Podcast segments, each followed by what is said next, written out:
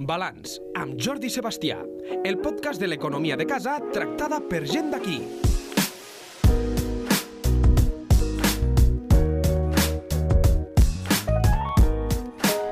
Doncs avui a Balanç volem parlar d'una qüestió que, eh, bé, a primeres diran eh, eh, economia, home, jo crec que sí, perquè la gent s'hi guanya la vida. Eh, parlem de llibres. I ho fem amb eh, la responsable de Pagès Editors, l'Eulàlia Pagès. Bon dia, què tal, com anem? Hola, què tal?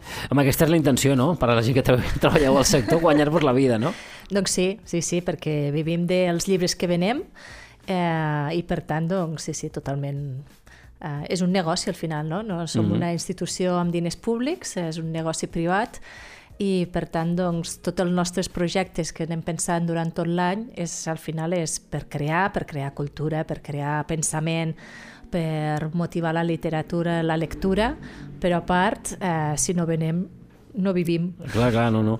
Eh, clar, moltes vegades la, la gent des de fora, quan parla de cultura, eh, ho veu tot molt oníric i tot molt maco, però eh, clar, hi ha professionals que s'hi dediquen, no? Doncs en això sí. de la cultura, si no malament. Jo, jo crec que és una qüestió totalment cultural del nostre país, no? que la cultura sempre ha sigut molt gratuïta i per tant eh, s'hi dona un valor, però crec que no s'hi dona prou valor de la feina i de les hores de treball que hi ha al darrere no? de cada cosa, de la cultura en general. Eh? De, és a dir, tu vas a veure una obra de teatre en directe, però quantes hores hi ha d'assaig al darrere, no? Uh, de preparació. En un llibre passa el mateix. Hi ha, primer de tot, l'escriptor que hi ha dedicat milers d'hores a escriure un llibre, amb solitud, uh, que ho ha fet per plaer, uh, però que hi ha una sèrie d'hores que són, és a dir, que si les valoréssim amb un cost, no? com cost de professional que et ve, no sé, a reparar la caldera de casa, doncs seria impagable i inassumible, no? Eh, per tant, aquí ja comença a haver un petit entrebanc en el, en el fet de que no valorem prou el, la remuneració dels nostres creadors, no?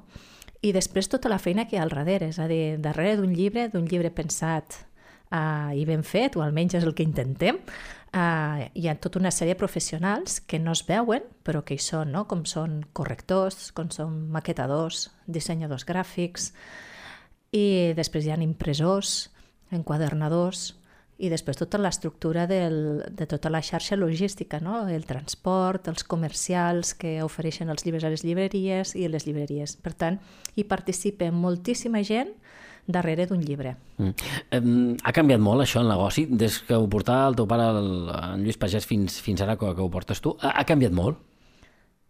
Han canviat moltes coses. bueno, i és normal i és positiu, no?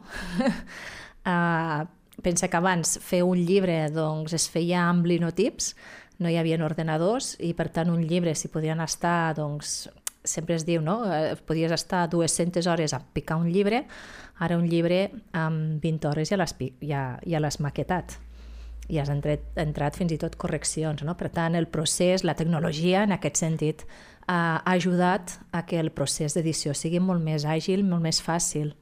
Mm. Això vol dir que els costos s'han abaratit o, o no té res a veure una cosa amb l'altra? Eh, clar, eh, a veure, els costos... De en una fa... època normal, eh? En una època normal, vull dir, fa un any.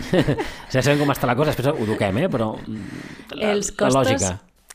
Mm, al final jo crec és que hi ha diferents coses, és a dir, abans els costos, jo crec que com a costos més o menys són els mateixos, perquè ha pujat tot molt, no? Els sous, doncs, eh, sortosament han pujat, proporcionalment en fa 30 o 40 anys s'han triplicat, no? Eh, les, eh, els, els sous, bueno, no sé, això ho sabrem més mm. ara mateix, Economistes, no? Però, no? sí, però vull dir que tot ha, tot ha pujat, eh, evidentment.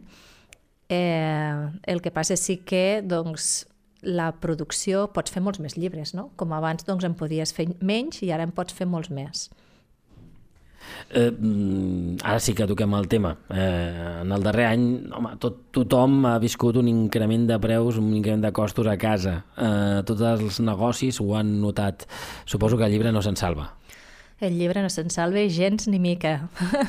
Podria dir que és, és un dels punts en què la matèria prima, en aquest cas, que és el paper, uh, aquest any que hem patit, hem patit primer de tot que no hi havia matèria prima, no hi havia paper, I per què? Doncs perquè crec que és més o menys un 70% de la pasta de paper ve de la Xina. Al final la Xina és el país originari fa mil d'anys en què es va crear, eh, van inventar la pasta de la, del paper, no?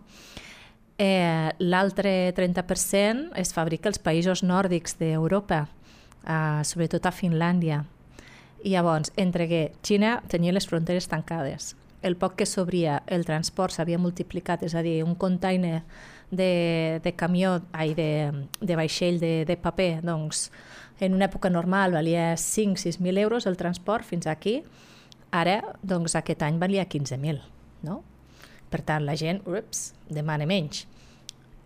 Assumant-hi que una de les principals fàbriques més importants de paper d'Europa, que és a Finlàndia, van estar sis mesos de vaga indefinida. Carai. També sumant que estat, llavors molta gent no imprimia, no, no produïa a la Xina, per tant torna la producció cap a Europa.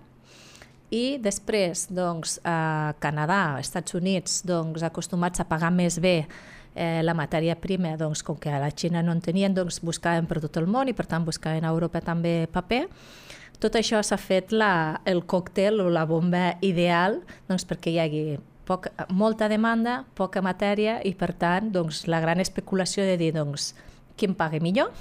I per tant això que, que ha implicat una, que no hi havia paper, o sigui, hi havia molts llibres que no es podien treure al mercat o se n'han endarrerit molt a sortir perquè no hi havia paper, hi ha una llista d'espera, hi havia sobretot molt llarga de fabricacions de paper i, I per altra part és que el paper, hi ha, sobretot els que s'utilitzen més per la edició, s'han duplicat els preus.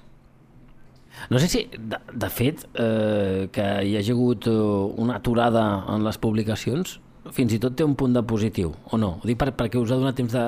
Estic buscant la part positiva si n'hi ha, eh? Hi ha hagut la part de mm. calma o no? No, perquè al final els editors tots tenien uh, la planificació feta, els compromisos fets, i per tant tots han sortit, però destarotats amb ah. temps, no? És a dir, tant pot ser, jo tenia previst, jo que sé, un llibre que sortiria al febrer, doncs ha sortit, però ha sortit al març o a l'abril, no? I a corre cuita, perquè en el fons tu també, com a editor, tu a l'autor li has dit quan sortirà aquell llibre, no? I tens un compromís. Ah. Uh, i per tant doncs, ho vols fer perquè a més a més és el teu projecte i dius, ostres, les meves apostes de la primavera seran aquestes, no? Mm. Si no també em quedo coixa. Clar. I llavors ha sortit, però tot una mica com, com una bogeria i un desgavell, no?, en aquest sentit. Mm. Eh, mm, parlava de, de coses positives de les situacions ben, més estranyes. Eh, la Covid no sé si ha portat a, alguna cosa positiva al món del llibre almenys, perquè es parlava molt al principi de... Bé, molta gent ha aprofitat aquesta, aquesta situació de no? d'estar de, de, de, sí. a casa, de, de confinament, per, per llegir. No sé si això s'ha mantingut. Si és, que si és que és real, també, d'altra banda. Eh, és veritat que l'any 2020 l'índex de lectura va pujar molt la gent va aprofitar, tenint molt temps i estant a casa, no? perquè no podien sortir, per tant, la part més lúdica doncs, no es podia gaudir, doncs es feia a casa. No? I llavors molta gent aprofitava llibres que no havia llegit o rellegir, llibres de les seves biblioteques, doncs aprofitava aquells moments per llegir. No? I llavors, en aquest sentit, sí que és veritat que es va guanyar, bueno, va pujar molt l'índex electoral durant l'any 2020. Què ha passat? Perquè tenim estudis, cada any es treu els estudis dels hàbits de lectura a, a Catalunya a l'any 2021. Doncs, eh, com és normal, bueno, no hauria de ser, però ho és, perquè hem de partir que l'índex de lectura aquí a Espanya és el país o dels països més baixos de tota Europa, l'índex de lectura, però el més baix, o sigui, a Portugal, a Itàlia, a Grècia, ja parlem ja a França, a Alemanya, això llegeixen el doble que nosaltres, per tant, però sí que és veritat que el 2021 va baixar per què? Perquè està acompanyat en què la gent doncs, eh, pot començar a sortir, comença a anar de vacances i per tant tota la vessant més de lleure i de d'esbarjo de fora de casa, doncs clar, aquelles hores que tu ja havies dedicat a estar a casa a la lectura, doncs ara les dediques a altres coses, no? I per tant va baixar però sí que és veritat que, bueno, que, que estem per damunt dels índexs de lectura de l'any 2019 clar, l'objectiu nostre quin és? és? És crear nous lectors perquè la lectura al final té molts beneficis i fins i tot, i molt importants, i que no es parla moltes vegades de beneficis de la salut. no? És a dir, eh, la gent gran comencem a tindre problemes de memòria, ostres, de seguida ens fan fer exercicis, no? La lectura és un estímul molt important, però és que per ser un bon enginyer haig de tindre una gran comprensió lectora.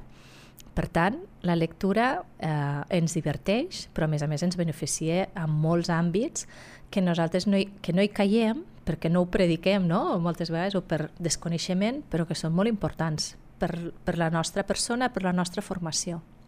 No sé si justament veient les dades de, um, pel que fa a, a la situació acadèmica dels nostres eh, de les nostres filles i fills, mm, això no va cap aquí.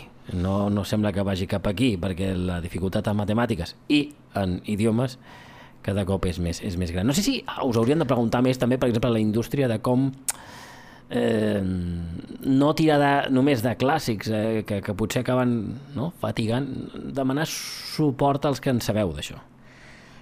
Bé, t'haig d'explicar que a dia d'avui s'està treballant en un pla del llibre i del foment de la lectura, en què tant el Departament de Cultura com el Departament d'Educació estan treballant conjuntament. Amb quins objectius? En com fomentar la lectura, però com un goig, però també com a formació, comprensió lectora, eh, perquè a més a més la lectura doncs, també ens dona això, no? la concentració, moltíssimes coses, eh, com, traspassar, com fer-ho i elaborar aquest pla perquè la lectura sigui tan important a les escoles. No? És a dir, ara sí que hi ha, per exemple, jo crec que s'ha evolucionat eh, en aquest sentit, però potser en altres sentits eh, hem tirat enrere. No? Eh, Mm, la gran majoria de les escoles ja tenen com a mínim 30 minuts, mitja hora de lectura individual. Però jo crec que una de les coses que hem de lluitar i que són sumament importants a l'escola és que hi pugui haver un especialista, un, un bibliotecari d'escola, que hi hagi una biblioteca a cada escola, encara que sigui un racó petit, però que hi hagi i que hi hagi un, especial, un bibliotecari que no cal que estigui tot el dia, però hores a cada escola, però a totes les escoles del nostre país, eh, perquè són persones sumament preparades que engresquen. Tu vas a una biblioteca pública i la persona especialitzada en literatura infantil i juvenil té una mà de nens que després té, com la llibreria eh, de proximitat, que t'aconsellen llibres, no? segons el que a tu t'agrada. Llibres d'actualitat, estan al dia de totes les novetats que surten i que, a més a més, aquests bibliotecaris d'escola poden ser un gran recolzament i formadors pels mestres de les escoles, que jo crec que és aquí on ens falta. És a dir, poder dedicar als nostres mestres formació i reciclatge en aquest eh, bueno, en diferents aspectes i crec que aquest és un de molt important. Suposo que, clar, com, com tota la societat, els professors n'hi hauran de que tindran més mm, hàbit de lectura i qui no, no? Aquí va el problema. Exacte. I mm. llavors, i, bueno, i que moltes vegades pues, potser tampoc no tenen tot el temps per dedicar-se a, a veure, no? Però llavors, si hi ha persones que es dediquen a això, és que fins i tot els poden ajudar a fer llavors els projectes que fan a les escoles, no?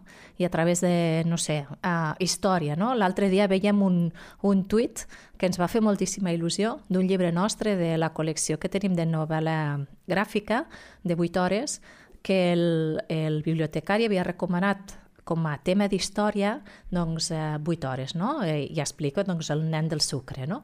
tota la seva història. I que els, un li va agradar, va recomanar un altre i que de mica en mica li ha anat venint o sigui, aquest llibre ha anat sortint tot el rato de la biblioteca de l'escola perquè van venint els alumnes, ostres, aquest m'ha dit que està molt bé, oi, que guai, que no sé què, no? Doncs pues això és superbonic. Qui ho fa, això? És, al final és una tasca molt important per no perdre no? El, la gent jove doncs, l'hàbit de la lectura. Qui ho fa? Doncs, home, si tenim especialistes i gent ben formada, eh, segurament l'índex de lectura al nostre país el millorarem.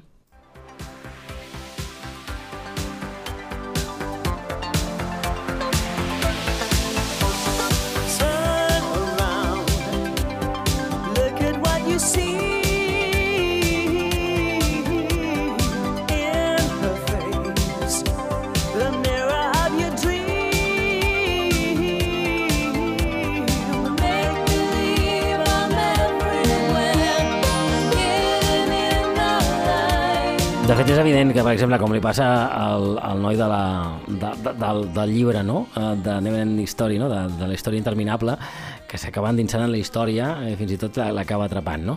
Eh, per arribar aquí cal també tot això que ens estàs explicant, aquesta feina pedagògica que es vol fer des de les escoles. I també tenir bons llibres de text. Eh, que jo crec que és una part important del negoci avui en dia, els llibres de text. Mm, I a més, molt complicada, pel que sé jo.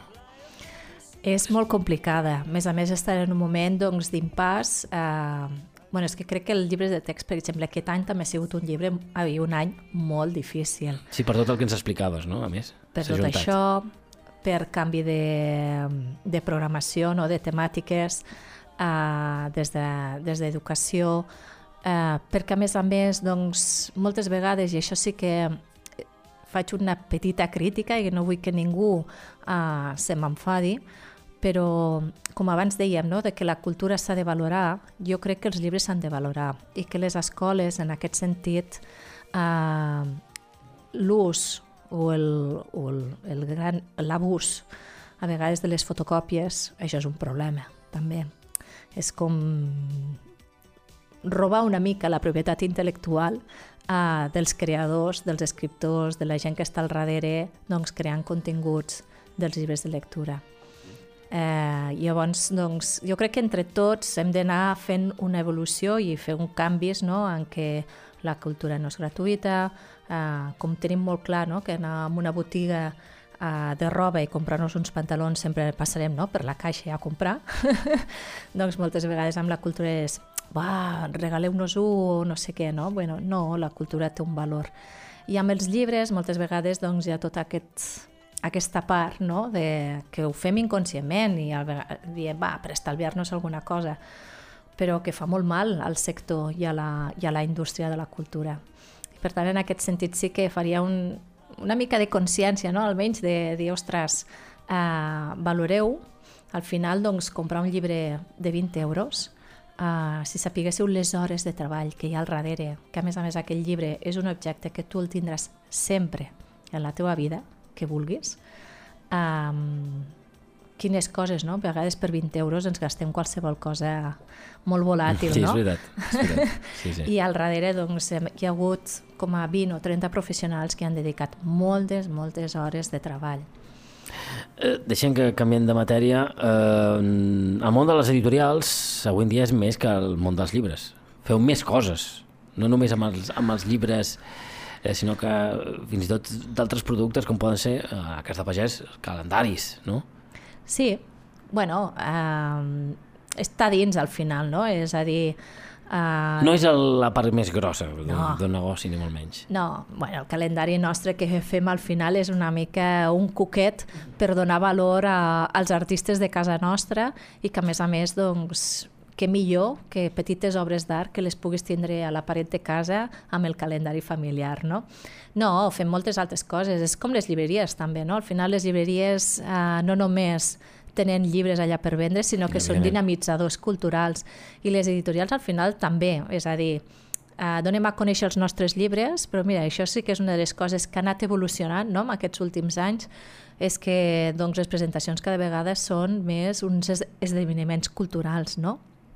No és ja la clàssica presentació, que també n'hi ha, però, per exemple, amb infantil doncs, es fan molts contacontes, una manera no, de motivar eh, la lectura als més petits i a les famílies, eh, però amb adults doncs, moltes vegades doncs, la poesia fa recitals, és a dir, dones sempre un plus i cada vegada dones més un plus eh, en aquest sentit, no? més contingut, diguéssim. Mm, Ha entrat eh, amb força, semblava que no, però a poc a poc va entrant amb força, això gràcies al, al moviment dels podcasts també, l'audiollibre, que cada cop Sí. té més, més tendència. No sé fins a quin punt això és una matèria mm, d'on s'hi pot treure negoci i fins a un punt no.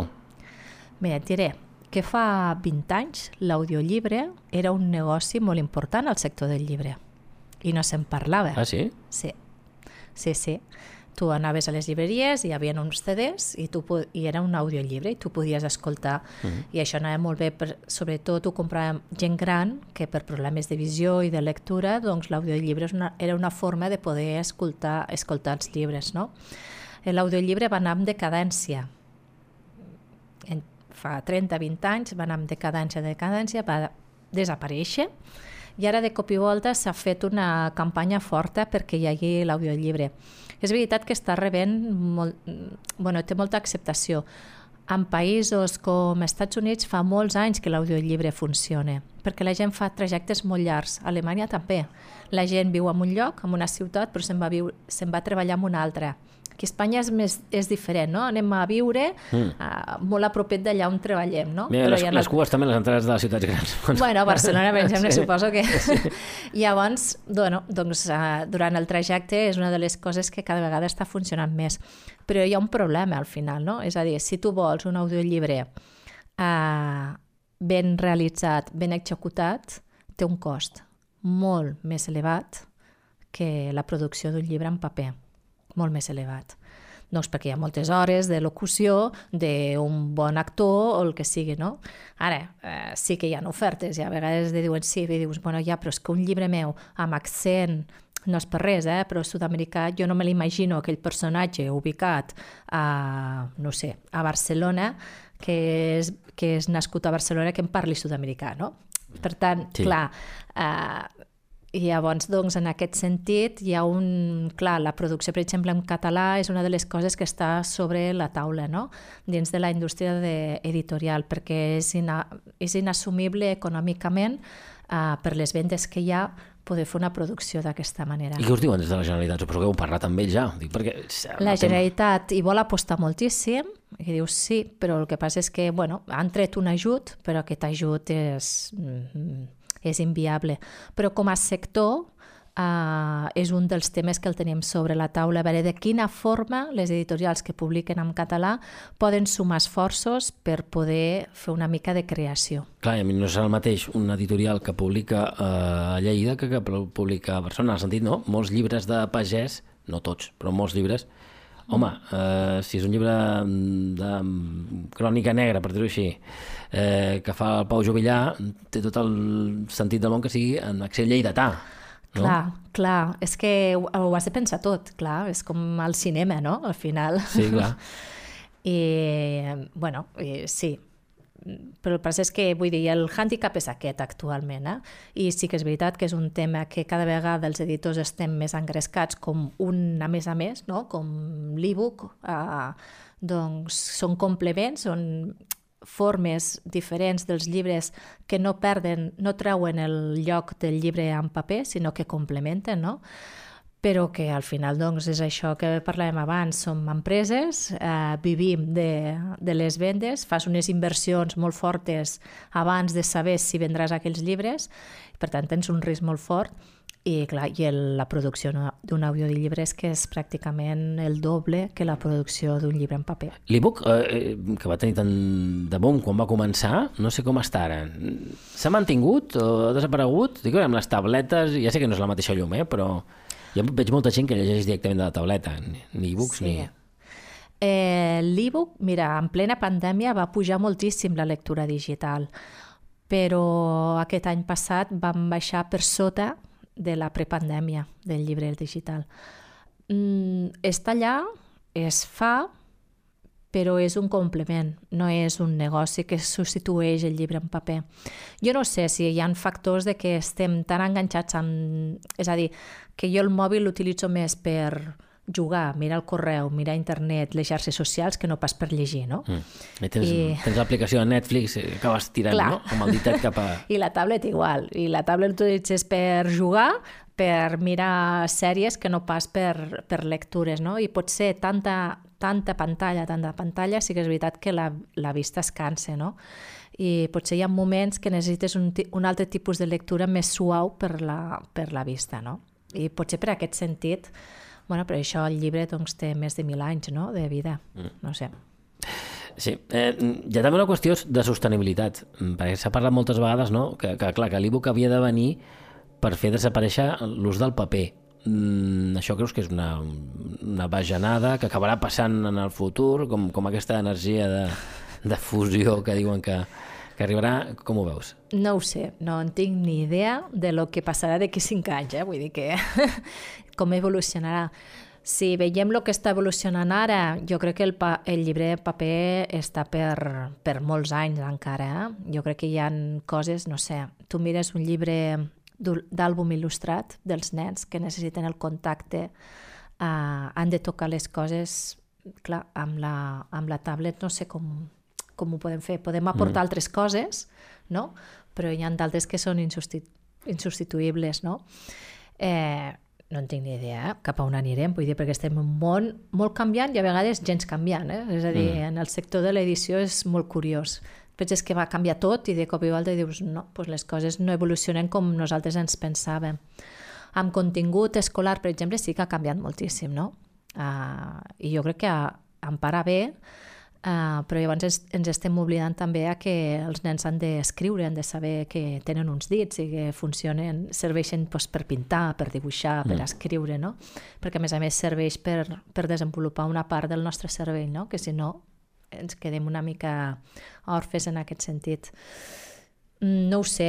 Eh, jo sí que puc dir és que el paper a dia d'avui són papers que el 99% bé, porten un certificat que és l'FSC, com que també porten certificats lliures de clor, lliures de molts productes contaminants. Què vol dir? Que són, és paper que ve de boscos en què la deforestació no hi és. És a dir, són boscos pensats per aquest paper i que constantment estan renovant els arbres.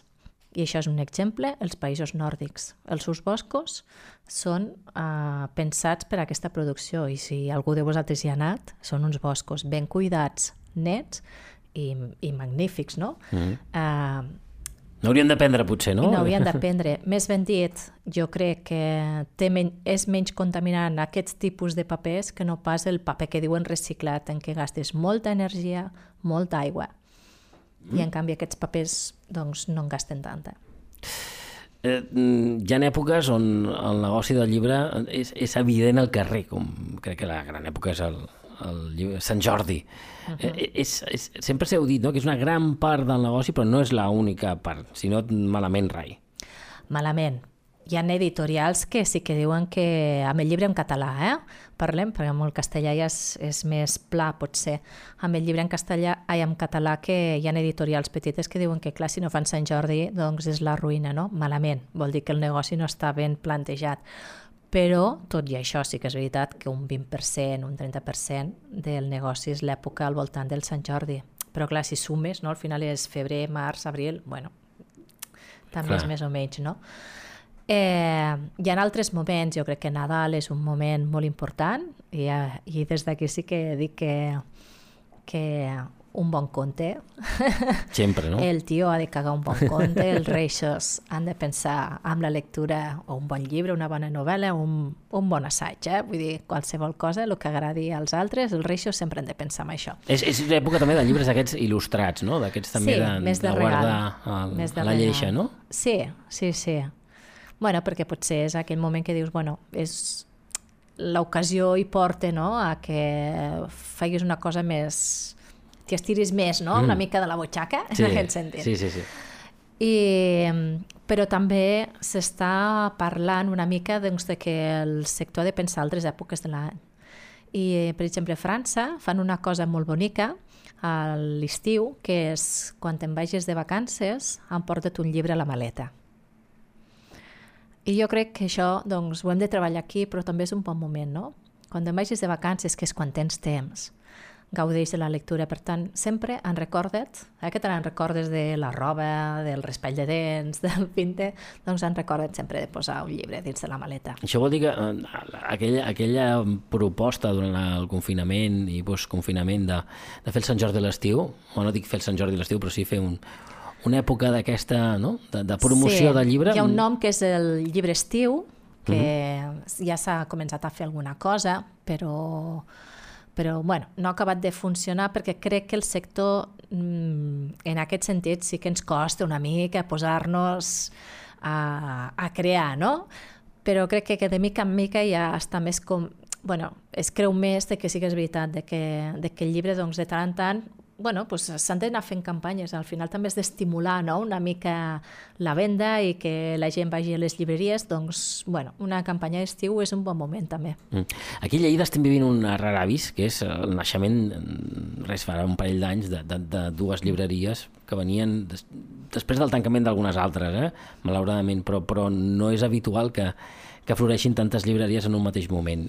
Mm, això és un símptoma de que el món de la, de la llibreria, del negoci llibre, eh, doncs està florint en certa mesura o és una bombolla enmig d'un oceà que és Catalunya on això no és habitual? A veure, Lleida que tingués tan poques llibreries no és normal, però bueno, és a dir, Sitges, per exemple, no mm. té cap llibreria. És l'estrany, és molt estrany que una ciutat com Sitges eh, doncs les llibreries que hi havia han anat tancant i ningú obre cap negoci. Masses botigues de souvenirs i de coses per als turistes. Sí, sí, molt turisme i que la gent que viu allà no, és una ciutat resident, dormitori, no?, pràcticament. Sí. I llavors la gent eh, té l'hàbit d'anar a comprar a Barcelona. Aquí a Lleida no hi és aquest hàbit, és a dir, som molt ciutat de que també hi vivim, treballem i comprem, no?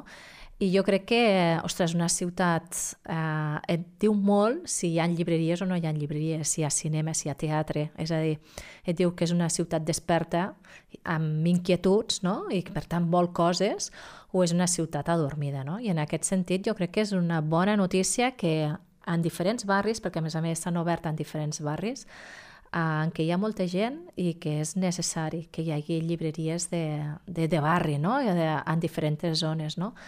Jo crec que això mm, motiva la lectura, motiva, dinamitza eh, el teixit cultural de la ciutat.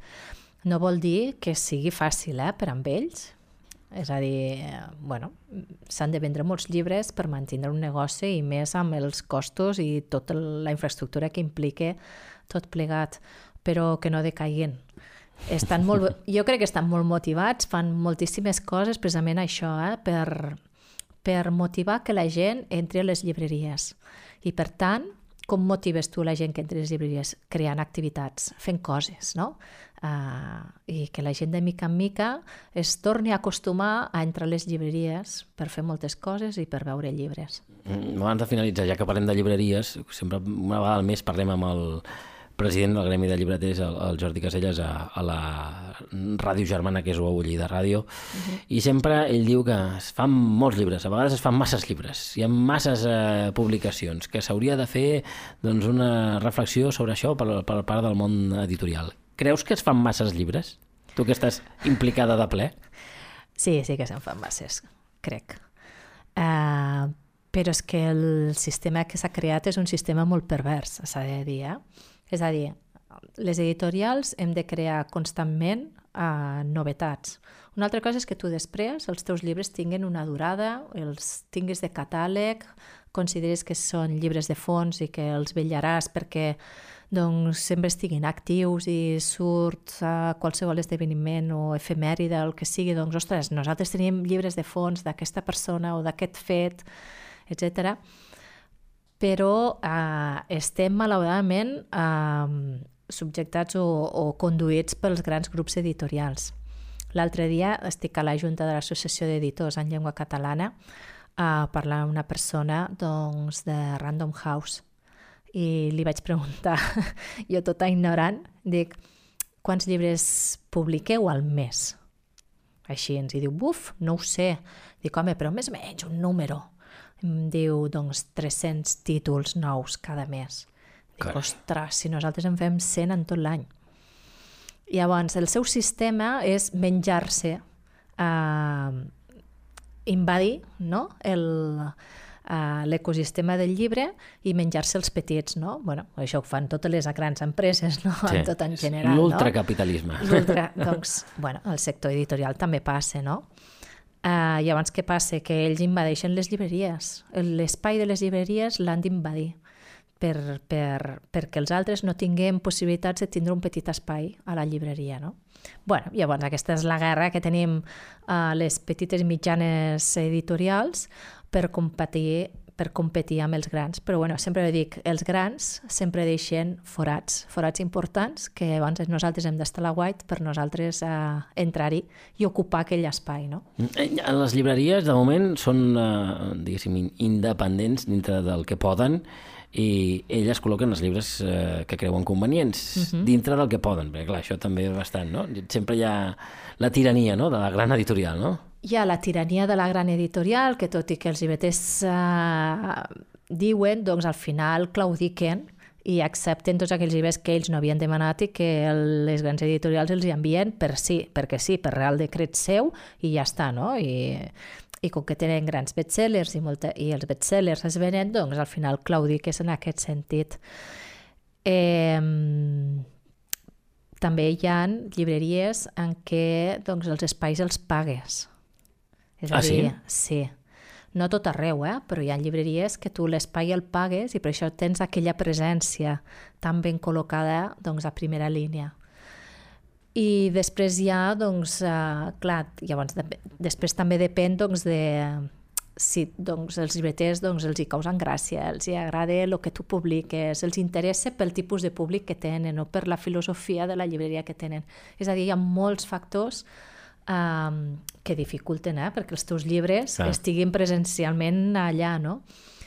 Però bueno, al final és el dos és... de comunicació, clar. de persuasió, de moltes bon, coses. Tenim un bon comercial, de fet, també, no? Sí, clar. Sí, sí. És a dir, nosaltres a l'editorial tenim una comercial, però després a través de la distribuïdora tenim comercials que estan tot el dia trepitjant les llibreries i donant a conèixer les nostres novetats.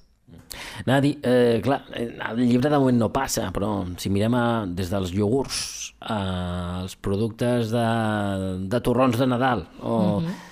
comencen a obrir-se les pròpies empreses més grans obren els seus eh, llocs de distribució. No sé si creus que algun dia hi haurà aquest perill de que les llibreries directament siguin obertes per les grans editorials i que venguin el seu propi producte.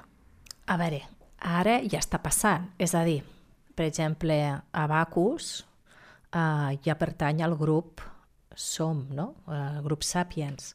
I al darrere del grup Sapiens doncs, hi ha una editorial com és Ara Llibres. I si ens hi fixem i anem a, a l'Abacus, doncs eh, els, lli els llibres d'Ara Llibres hi tenen molta més visualitat ara, perquè estan dins del grup. Casa del Llibre pertany al grup Planeta, Uh, que no vol dir que tot i això hi hagi aquesta, aquesta presència no? més forta, no vol dir que no cuidin de que les altres editorials hi siguin, no? però vull dir que, bueno, que hi ha editorials doncs, que creen també el seu mitjà de canal de, de venda, que són forts per poder-hi ser. El que és que, bueno, eh, al final, doncs, les petites editorials que fem, doncs, jo a vegades doncs, eh, faig campanyes d'algun títol, d'algun llibre i que doncs, pago poder estar al catàleg de Casa de Llibre, està al catàleg d'AFNAC o està al catàleg de l'Abacus, perquè és una manera que jo hi puc entrar amb més bons ulls a dins d'aquestes botigues i tindre més presència en aquestes botigues. En el cas d'una editorial com Pagès, el boca orella és importantíssim, ho dic perquè el ser un producte a vegades autòcton, propi, fet per la gent d'aquí, uh, per a la gent d'aquí, el boca orella és, és una part important o han jo crec que en tot, en tot, en qualsevol llibre, sigui la temàtica i de l'editorial, que sigui el boca orella és el més important i és l'èxit eh? D'un bon llibre, el boca orella, un recomana a l'altre. Uh, jo sí que haig de dir, i amb això sí que reivindico, és que Pagès Editors uh, fem llibres generalistes de tot, sí. de tot arreu. I Milenio encara més. I Milenio encara més. El que passa és que crec que nosaltres una de les nostres missions, diguéssim, és que la boca d'autors lleidatans, si no hi fóssim, i no és, i no és un, per ficar-m'hi medalles, eh, ni molt menys, és que a Barcelona no li donarien aquesta oportunitat d'aquesta veu. I per tant, crec que, que és molt important, al final és una mica és pensar en el territori no? I, i sortir del centralisme. És molt important que en tot el territori hi hagi de tot, no? I hi hagi editorials en tot el territori per poder representar i donar veu uh, més justament a gent boníssima no? del panorama literari que el fet de no estar a Barcelona, doncs, si no hi haguessin aquestes editorials, estarien castigats en aquest sentit. Ens passa a nosaltres com a editors, que el fet d'estar fora de Barcelona, no? I, i et posen, doncs, moltes vegades amb els mitjans de comunicació de Barcelona ens passa, que el, és que clar, sí, però ves, és que no sou de Barcelona.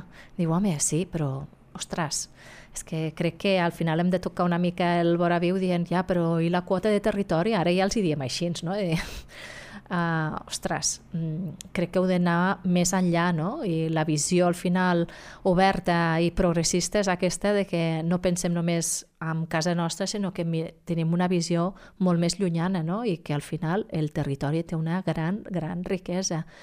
I diria que la gran majoria d'escriptors bons no són de Barcelona. Mm. Eh, avui volíem parlar amb l'Eulàlia Pagès, responsable de Pagès Editors. Eh, li agraïm que hagi vingut a parlar una mica sobre aquest negoci. Hi ha moltes coses que podien comentar, se'ns acaba el temps, però um, ja parlarem un altre dia. Eulàlia, moltes gràcies, que hagi molt bé fins la propera. Adéu-siau. A tu, adéu.